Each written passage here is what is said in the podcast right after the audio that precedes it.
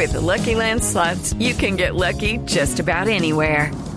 This is your captain speaking. Uh, we've got clear runway and the weather's fine, but we're just going to circle up here a while and uh, get lucky.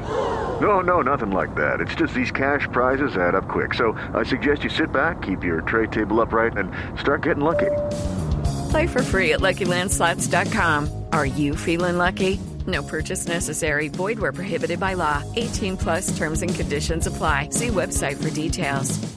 La desmovilización, el desarme y la reintegración de la guerrilla de las FARC costaría cerca de 3 billones de pesos, de acuerdo con la Contraloría General.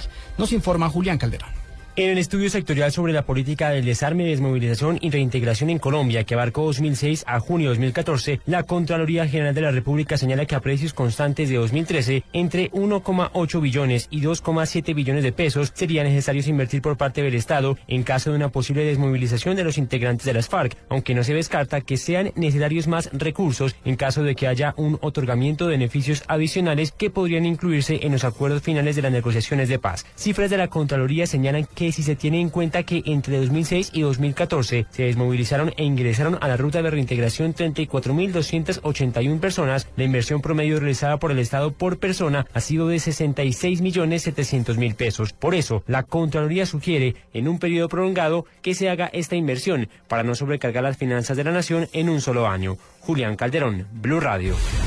Estalla un nuevo escándalo por el recobro de los servicios de salud en el país. 17 personas fueron llamadas a interrogatorio por la Fiscalía, entre ellos varios militares. La noticia con Alejandro Tibaduiza. Juan Camilo, en efecto, la Fiscalía citó entrevista a estas 17 personas por el cobro de recursos por concepto de recobros y la llamada unidad per cápita equivalente al subsidio que otorga el gobierno para los usuarios del sector salud. En esta ocasión, el organismo investigador descubrió que las entidades promotoras de salud estaban registrando en sus bases de datos del régimen subsidiado a beneficiarios del régimen especial, como por ejemplo profesores y miembros de la fuerza de la fuerza pública, como por ejemplo policías y también personal del ejército, por quienes cobraban al FOSILA millonarios en recursos por prestación de servicios de salud que ya habían adquirido en sus respectivos regímenes. Entre los llamados entrevistas se encuentra el coronel Víctor Augusto Pino Zapata, quien fue coordinador del Servicio de de las Fuerzas Militares. Alejandro Tibaluiza, Blue Radio. En otras noticias, la Procuraduría General le recomendó al Ministerio de Tecnologías de la Información y a la Junta Nacional de Televisión hacer una exhaustiva revisión de las hojas de vida que se han presentado para el cargo de director de la Autoridad Nacional de Televisión. Esto teniendo en cuenta la polémica que ha suscitado la inscripción de Isabel Cristina de Ávila, quien no cumpliría con los requisitos para aspirar a este cargo.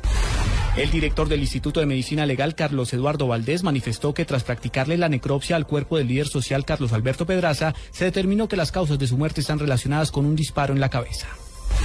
Lo más importante en el mundo a esta hora, el FBI detuvo en Nueva York a un supuesto espía ruso acusado de querer robar información financiera y reclutar residentes. Evgeny Buryakov fue arrestado en el marco de una denuncia judicial que involucra a otras dos personas que no pudieron ser detenidas porque poseían inmunidad diplomática y ya no residen en los Estados Unidos.